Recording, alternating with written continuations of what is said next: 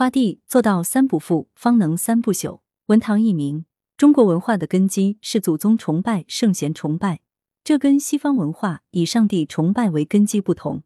上帝崇拜的终极关怀是能不能进天国，祖宗崇拜、圣贤崇拜的终极关怀则是能不能责备后世，能不能垂范后坤。能责备后世、垂范后坤的，就是虽死不朽。所以中国人的历史感特别强，中国人喜欢在祖宗圣贤的前言往行中寻找榜样。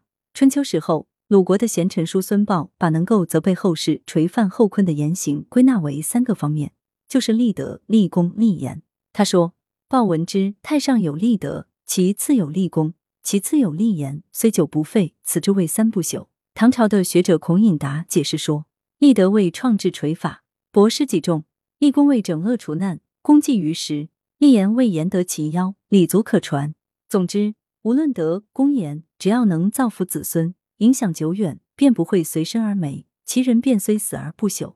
因此，作为中国传统文化核心的儒家学说，不讲灵魂不灭，也不讲来世轮回，而讲三不朽。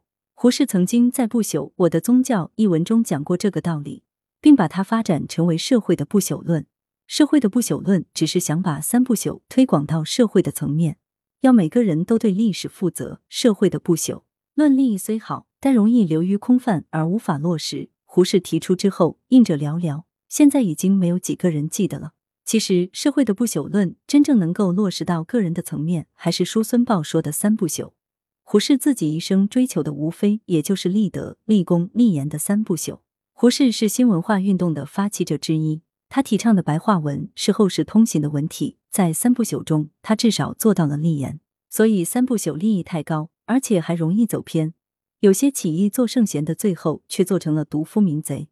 不朽是不朽了，却不是好的不朽，而是坏的不朽。不是造福国家、造福百姓，责备后世，而是祸害国家、祸害百姓，流毒千年。这种例子还并不少见。我现在提出一种三不负主义，即不负天、不负人、不负己。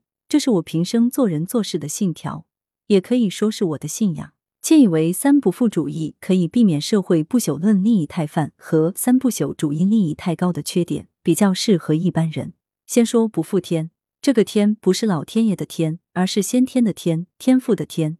人生下来并不是一张白纸，而是一颗蕴含了很多潜质的种子。这些潜质是先天的，或说是天赋的。用现代科学来讲，略等于基因。但这些天赋或说基因能不能充分显现出来、发展出来？却有待后天条件的具备。这后天的条件中有时代、地域、环境等因素，还有个人自己的因素。时代、地域、环境基本上不能由自己决定，但个人努不努力却是自己可以决定的。我说的不负天的意思，就是个人自己要尽自己的力量，努力让自己的天赋得到充分的发展。例如，你有音乐的潜质，你就要千方百计努力奋斗，成为一个音乐家，而不要老是感叹生不逢时。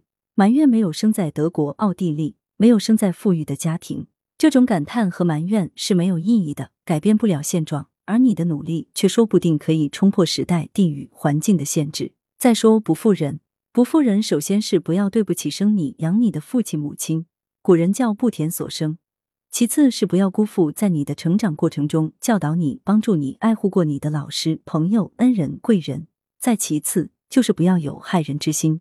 努力做到不伤害任何人。曹操的名言是：“宁可我负天下人，不叫天下人负我。”我的信条相反，宁可别人负我，我也绝不负人。当然，我得声明，这里讲的是一般的原则，不是讲特殊情况，也不能推至极端。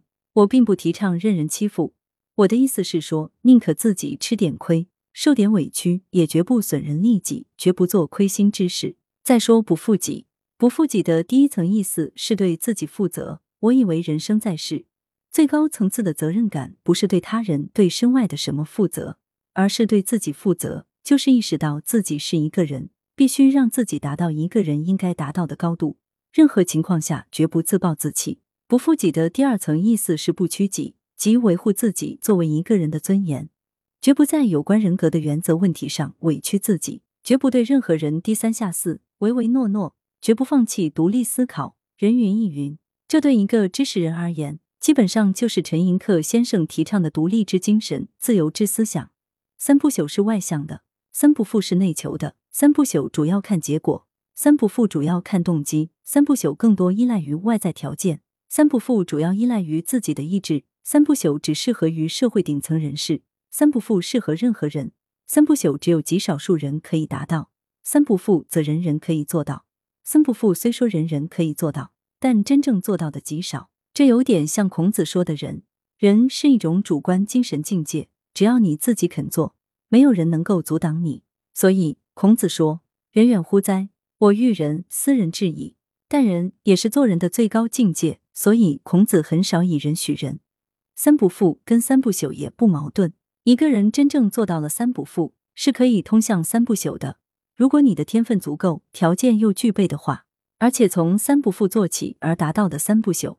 一定是好的不朽，而不会是坏的不朽。跟人一样，起点似乎不高，但终点却可以很高。来源：羊城晚报羊城派，责编：易之娜。